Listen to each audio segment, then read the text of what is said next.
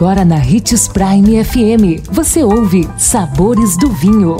Todas as notícias e informações para quem ama o mundo do vinho. Apresentado por Sabores do Sul, Adega Emporium. Sabores do Vinho.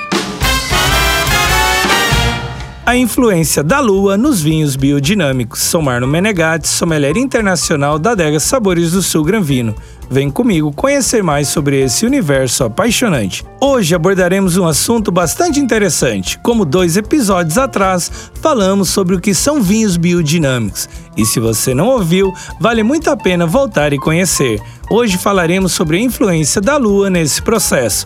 A produção de vinhos biodinâmicos leva em conta o equilíbrio entre o solo, as plantas, os animais, o ser humano e o cosmos. Assim, explora-se o máximo potencial das condições naturais do vinhedo, como a mínima intervenção humana possível. Muitos produtores biodinâmicos estão se tornando adeptos do calendário lunar e acreditam que os vinhos ganham aspectos diferentes se consumidos em determinados dias.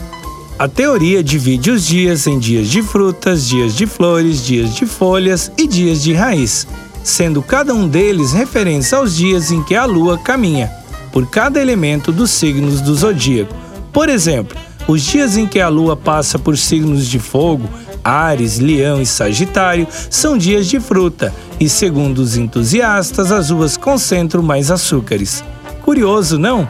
E aí, gostou do tema? Se tem alguma dúvida ou sugestão, basta nos encaminhar que teremos imensa alegria em responder. É só buscar por Adega Sabores do Sul, Marlon.menegatti ou Hits Prime 87. E lembre-se de que para beber vinho você não precisa de uma ocasião especial, mas apenas uma taça. Tchim, tchim